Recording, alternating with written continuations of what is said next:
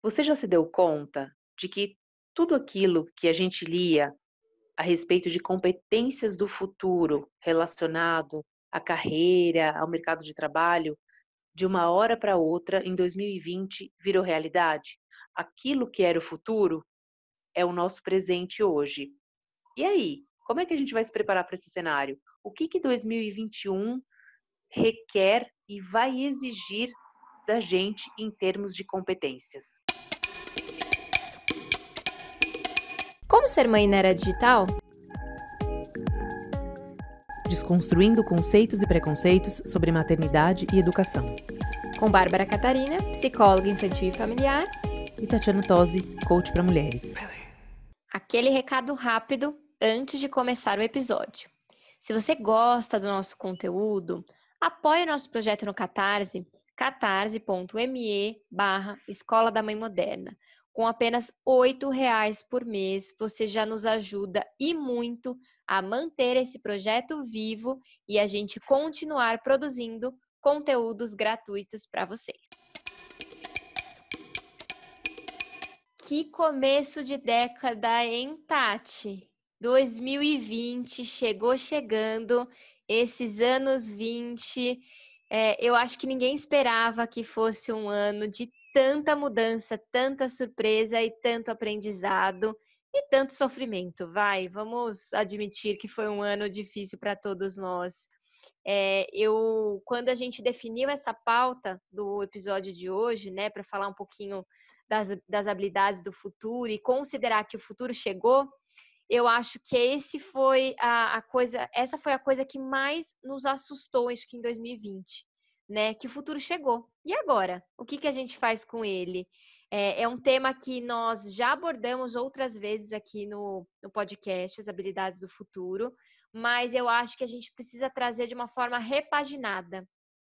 O objetivo de hoje é a gente conversar um pouquinho sobre o futuro ser agora e o que de fato a gente precisa fazer caso a gente não tenha atingido as tais habilidades que eram esperadas para essa década. É, exatamente. Quando a gente falava no que vinha pela frente, a gente mesmo não tinha noção, né? A gente achava que realmente ia demorar um pouco mais e que a gente teria tempo para se preparar mas de fato, num piscar de olhos, tudo, tudo mudou, né? O cenário inverteu, a gente teve que correr atrás de prejuízo, muita gente teve que se reinventar, teve que reaprender, né? aprender novas habilidades, e sempre é tempo da gente rever isso, né? Eu acho que é, não só por conta da necessidade, mas aí sim, eu acho que agora é, não é mais a hora da gente ser reativo, né? Da gente atender às expectativas e a demanda conforme elas surgem. É, é hora da gente se antecipar, olhar realmente para o que vem pela frente eh, no sentido de correr atrás, acho que tem que se movimentar. Quem fica parado, como diz aquela música, né? Camarão, como é que é? Tem uma música que fala, camarão que fica parado, a onda leva. É um pouco isso, assim, acho que o mundo está mostrando isso pra gente. É, a duras penas, claro, mas a gente tem que correr atrás do preju. Agora é hora de ver o que, que tá, onde a gente pode melhorar e o que, que a gente precisa fazer para de fato melhorar, né?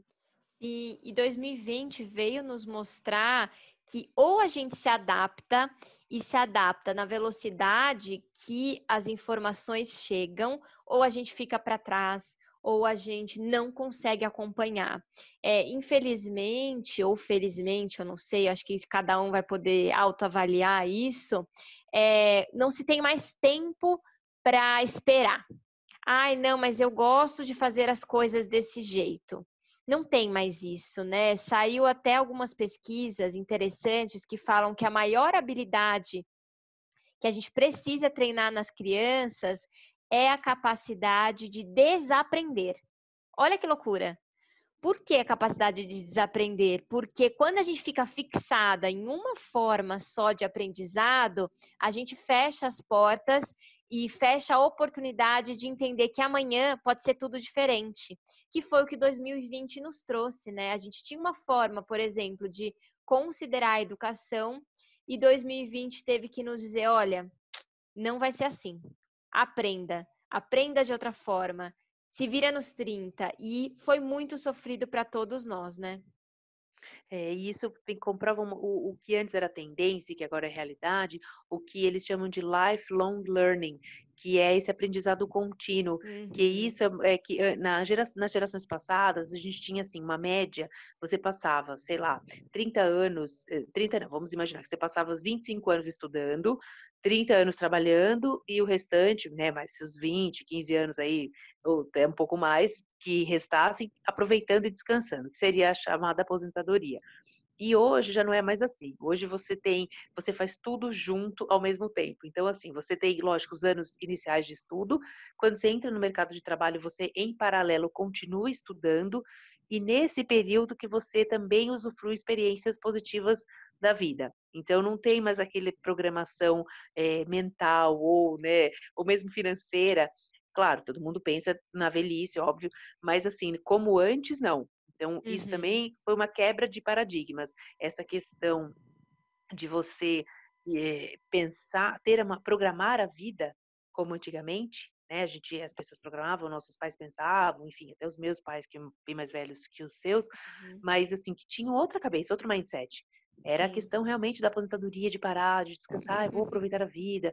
Agora não dá mais isso, né? Agora é tudo junto. Se você para de, de estudar, de se atualizar, você já fica para trás o Estado de São Paulo fez um especial sobre carreiras, falando o que, que, o que, que é o novo, uh, as exigências, o que, é o novo momento, e uma das estatísticas que foi colocada, é uma das previsões, na verdade, que em 2050, no Brasil, a população de pessoas uh, com mais de 60 anos vai duplicar. Então, hoje a gente tem 14, cerca de 14%. Em 2050, daqui a 30 anos, serão 30%.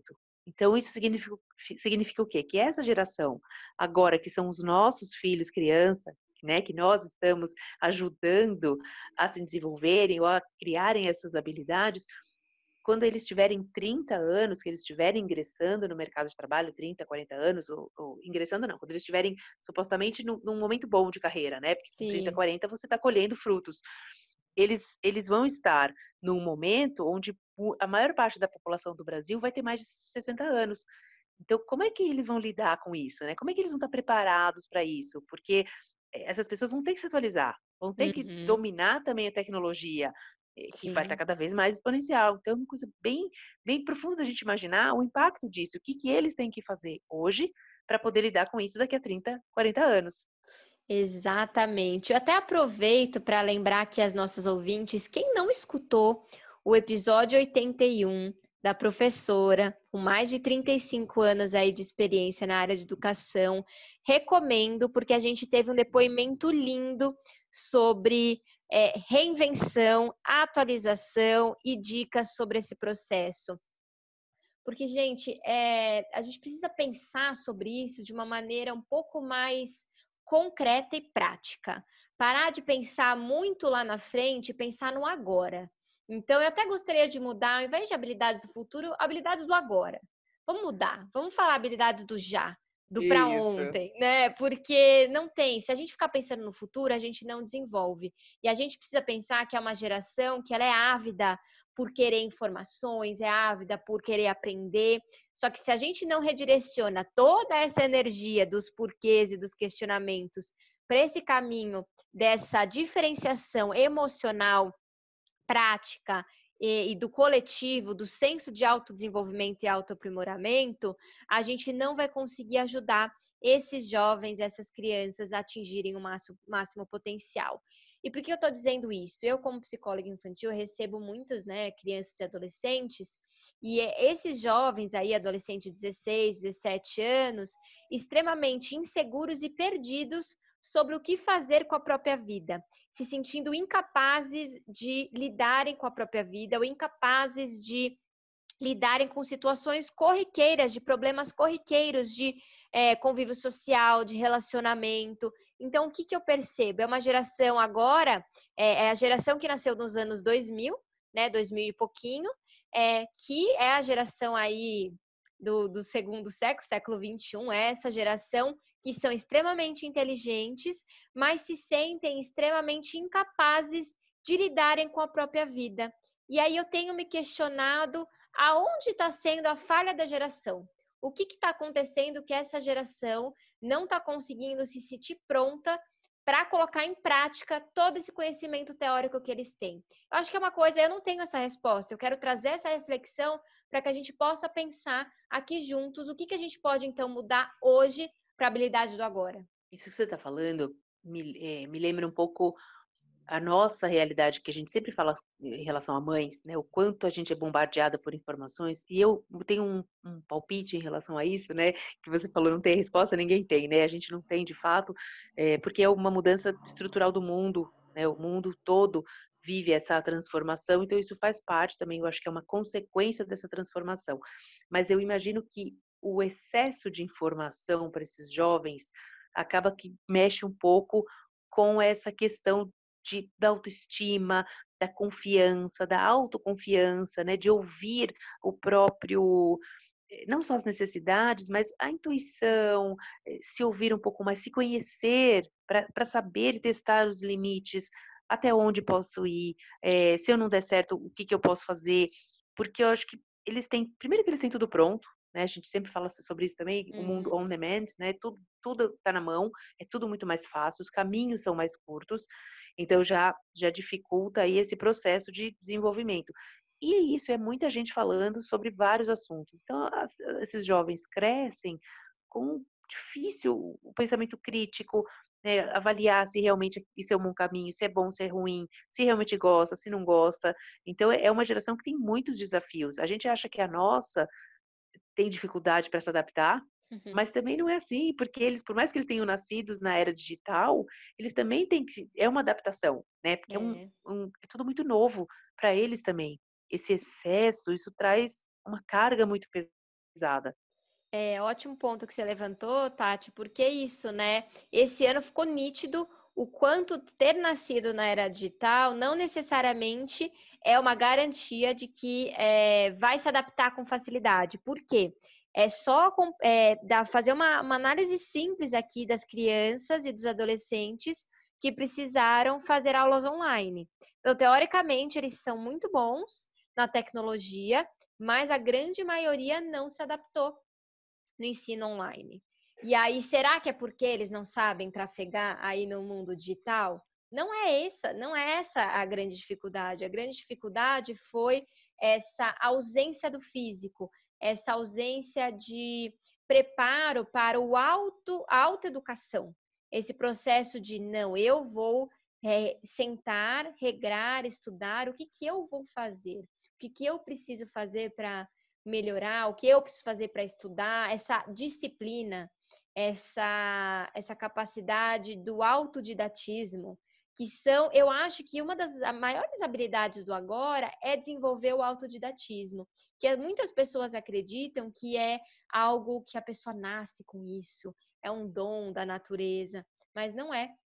É uma habilidade que a gente precisa desenvolver porque como o, as informações elas elas mudam a todo momento, a gente precisa saber colher a informação correta, eliminar as famosas fake news, a gente precisa saber é, pegar esse conteúdo e aplicar, e isso é, o autodidatismo permite, porque nem sempre vai ter um curso preparatório para isso. Apesar que a gente está na febre dos cursos online hoje, mas mesmo assim, é, a gente ainda precisa dessa disposição, porque quantos cursos online a gente compra e a gente não faz? Não adianta a gente comprar o curso online, porque o curso online só vai ajudar se a gente aplicar. E aí a aplicabilidade é através desse autodidatismo. Olha que coisa mais confusa e densa que a gente está vivendo. E eu queria trazer um outro ponto que me fez refletir agora na sua fala, que a gente já tem uma característica muito forte dessa nova geração, né, que nasceu na era digital, que é a questão de serem superficiais, né? Também em uhum. função desse acúmulo de informação que a gente já citou, mas eles não se aprofundam, né? Eles não têm muito essa, é, eu nem sei o que, que eu chamaria assim, que é uma falta de paciência ou é justamente porque tem muita tem muita coisa disponível, mas isso é um perigo porque esse autodidatismo corre muito risco de virar o achismo, Né? Então, Uhum. aquele, aquela informação que você pega no ar, ah, entra ali e vê um curso, porque isso também fica sem critério, né? Essa questão dos cursos online, todo mundo pode dar agora curso online, tudo vira. Você, você tem disponibilidade aí para comprar o que você quiser, Sim. e aí logo a pessoa já sai, né? Ah, sou especialista e tal, e tem muita gente que acaba que que se atrapalha com isso, né? Então isso também é uma outra uma outra questão que acho que cabe a nós uh, mães, né? Uh, tentar mostrar esse caminho de um pouco mais ir um pouco mais além, né, de instigar as crianças a não aceitar a primeira informação, a, a uhum. questionar, a pesquisar, a entender se é isso mesmo, conversa com fulano, conversa com ciclano, é assim mesmo, não achar que o que alguém falou é, é, é a verdade, porque é, eh, para eles, né, eles estão sendo formados agora, e mesmo os jovens, acho que sempre é tempo, né, de você uhum. colocar isso, trazer isso em pauta, chama esse, esse jovem para um diálogo, para refletir, traz essa essa pulga atrás da orelha, será que é assim mesmo? Sem certeza? Sem certeza disso, né? Que aí às vezes você pega a pessoa na beira, ah, não sei, eu acho, eu ouvi, fulano falou, ciclano, mas espera aí, né? Então vai atrás um pouco mais, porque tá faltando isso. É, é fácil a gente receber aí o pacotinho pronto e, né, e acreditar. E a gente vive um momento onde isso, principalmente na política, por exemplo, se reflete muito. Alguém ouve uma informação, compra aquela ideia e pronto. Aí Sim. que acontece a questão da polarização, que a gente falou em outras ocasiões também. É uma consequência dessa, dessa coisa tão superficial que a gente tem visto nos jovens. É, e aí qual que é o problema, Tati? É que para a gente criar adultos questionadores, a gente precisa incentivar o questionamento na infância. E aí que está o desafio, né? Porque a gente quer crianças obedientes que dizem sim, senhor, e a gente quer adultos questionadores. E aí não dá match, né? A gente só aprende a fazer uma coisa que a gente treina. Então, é o grande desafio. Eu percebo que, é, por isso que eu falo da habilidade do agora. Pensa no seu filho como uma habilidade que você quer desenvolver agora. Porque lá na frente ele vai ter treinado tanto essa habilidade que vai ser mais fácil. Então, você quer que questione, mas você não quer que te questione. Aí fica difícil ele treinar, né, ou ela treinar essa habilidade. Sabe que você está falando uma coisa que eu, é uma dica que eu queria deixar aqui, que eu acho que é. Eu, eu faço isso sempre. Muitas vezes, quando as crianças estão né, muito na fase do porquê, né? Porque isso, porque aquilo, são super curiosos e às vezes a gente se irrita com, a, com essa curiosidade, uhum. né? Então é isso que uhum. você falou, às vezes isso irrita um pouco, porque, claro, quer saber tanto, quer mexer em tudo, quer ver tudo, mas enfim, estão na fase de descobrir. Então a gente tem que se policiar, respirar fundo e deixar. Então, cada vez que eles, por exemplo, imagina uma situação, a gente tá andando na rua, aí passa alguém, ou a gente tá no clube, vê, eles querem tirar, saber alguma coisa de alguma pessoa, é, ah, por que ele tá fazendo isso? Por que, que ele tá usando isso? Toda vez eu falo, pergunta para ele, pergunta para ela. E aí eu incentivo eles a perguntarem para as pessoas, né, dentro Uhum. quando eles têm uma curiosidade pertinente, né? Lógico, Sim. quando é algo que, que eu posso explicar o que é, é, se é uma, uma situação aí difícil, eu não, eu não incentivo Sim, que isso. Possa ser eu mesmo falo. né? Exatamente, é. é porque às vezes eles não entendem também. Mas dentro do, do que, é, é que é saudável para eles, que é importante, eu sempre incentivo eles a perguntarem o que, que é o que eles querem saber para a pessoa. Porque senão eu posso também fazer o, o, falar ali o meu ponto de vista, o que eu estou vendo, o que eu sei, e às vezes nem é realmente o que é. Então, essa é uma forma deles também criarem essa, esse hábito de ir atrás, de perguntar e terem a informação da fonte. Porque a própria pessoa vai responder aquilo que está fazendo, ou que está a atitude dela ali. Fantástico. Isso são pequenas intervenções que a gente pode fazer no dia a dia que são fantásticas. Até você me lembrou, tem uma colega fantástica, advogada, que ela trabalha com conciliação, com, né, trabalha no mesmo escritório que eu, e ela é fantástica, assim, ela também tem dois filhos, e ela, e ela treina isso neles, dizendo assim, argumente o seu ponto de vista. Então, assim, ela sempre diz isso para eles, e eles são, eles são muito bom se argumentar, é fantástico, assim. Então, ela pega uma habilidade que é dela, né, como advogada, ensina eles, e aí ela fala, tudo bem, você quer isso? Então, argumenta.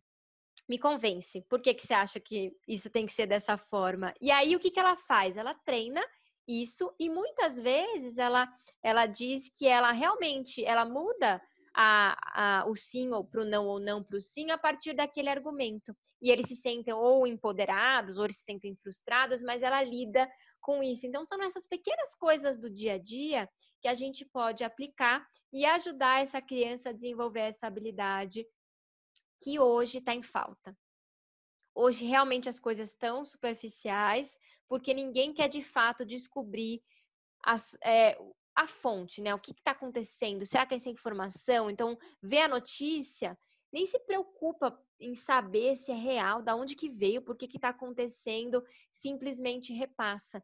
E a gente tem é, colhido essa consequência de uma sociedade mais bélica, é, que é mais reativa, ao invés de uma sociedade mais acolhedora. Né? Essa, essa questão da empatia, essa questão de poder se colocar no lugar do outro, de pensar, puxa, será que eu falo isso? Ou será que essa, esse meu comentário vai agregar em alguma coisa? Né? Às vezes a gente precisa ter um pouquinho menos de reatividade. A gente está numa sociedade extremamente reativa e isso tem consequências. É, sem dúvida, o mundo, o mundo sofre um pouco, acho que é o, o mundo como um todo, né? Sofre um pouco dessa é, dessa questão aí de não, da falta de, de empatia, de não conseguir olhar para o outro. E é tão, tão engraçado porque a gente ouve muitas campanhas a respeito, muitas pessoas, perfis que defendem a causa, mas a gente sempre acaba né, vendo ali as pessoas cometendo os mesmos, as mesmas barbáries em nome de ou seja de uma questão religiosa, ou seja de algum algo que acredita, né, e que defende uh, questão de preconceito, como isso realmente tem um impacto profundo. E a gente está na nossa mão mesmo. É, é, é, essa pequena mudança são sementinhas que a gente planta.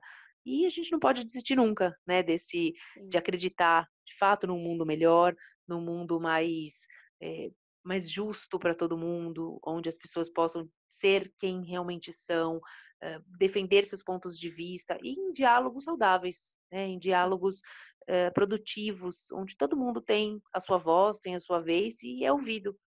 É, e uma coisa interessante me fez lembrar agora, eu tenho recebido muitos pré-adolescentes, né, os púberes no consultório com essa faixa de 11, 10 anos, e eu tenho trabalhado muito com eles essa questão de eu preciso ser a mudança que eu quero que o outro sabe, que o mundo seja. Porque eles, eles são muito reativos nesse aspecto. Então, ah, porque o fulano falou que não vai ser meu amigo e falou isso comigo, então eu peguei, eu bloqueei, eu fiz, eu aconteci e tal.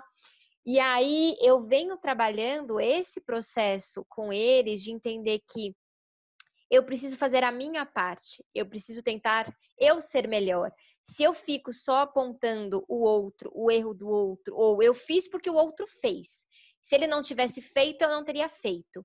A gente não acaba esse ciclo nunca. E é uma idade ótima da gente ensinar é essa idade, porque eles conseguem ter já um pensamento crítico e eles conseguem, conseguem perceber que a gente pode ser o fim do ciclo. Então, assim, não, eu não vou perpetuar. Eu não vou fazer porque ele fez comigo. Eu vou ser o fim nesse processo. E as grandes mudanças começam com pequenos passos.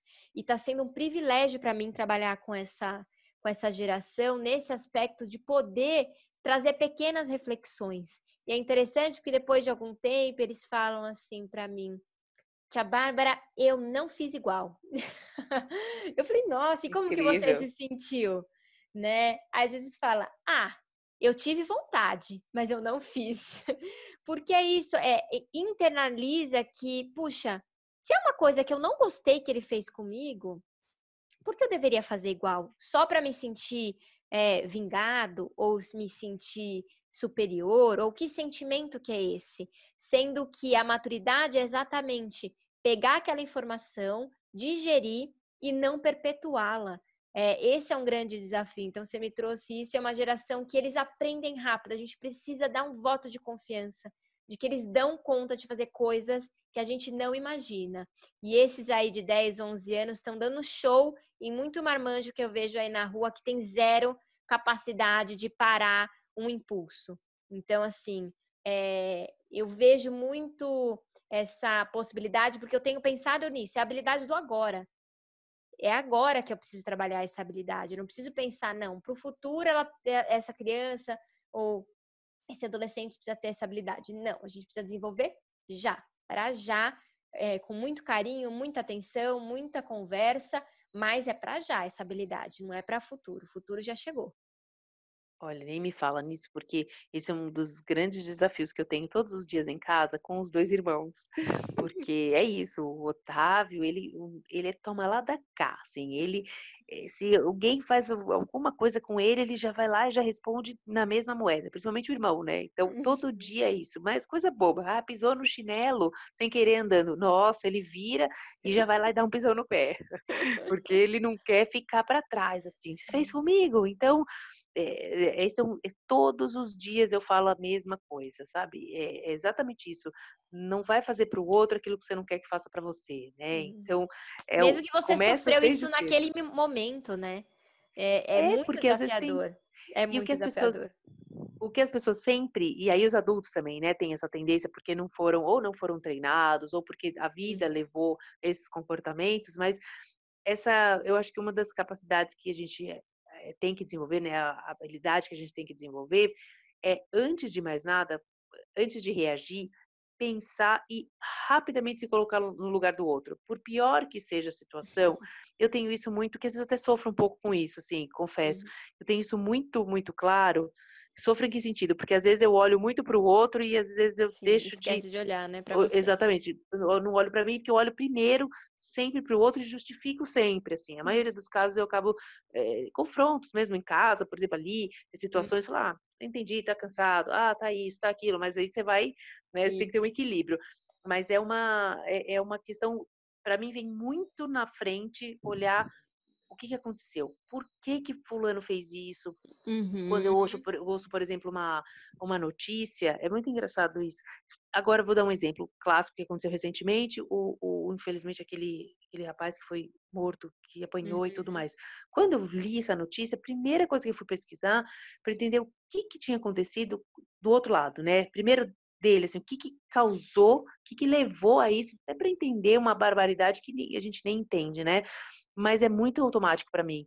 Olha do outro lado primeiro para entender e aí volta e aí faz essa análise.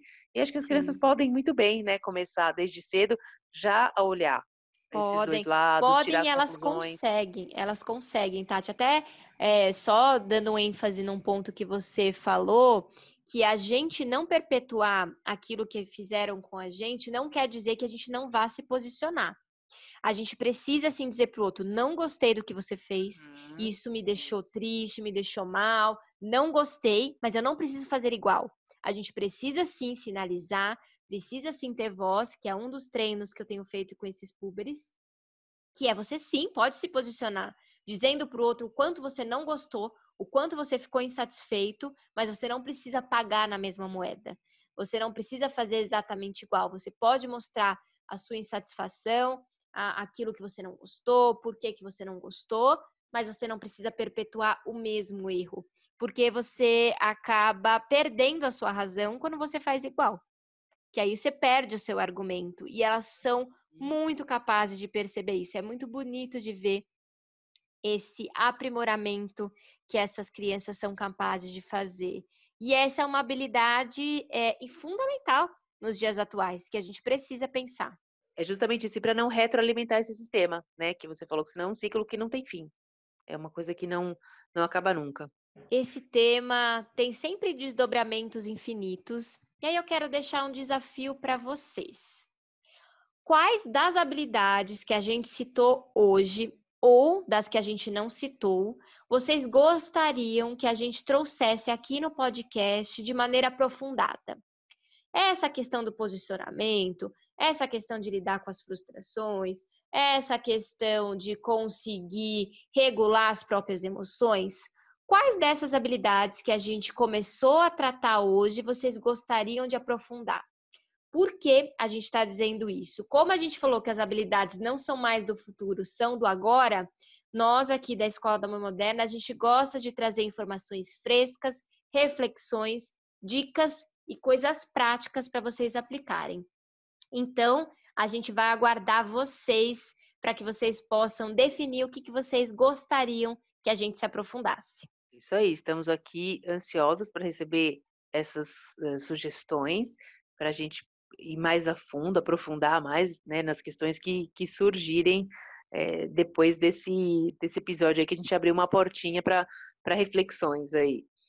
Conecte com a gente através das redes sociais, arroba Escola da Mãe Moderna. Então, mandem essas sugestões, críticas, suas opiniões, que a gente adora receber, para justamente manter esse diálogo vivo.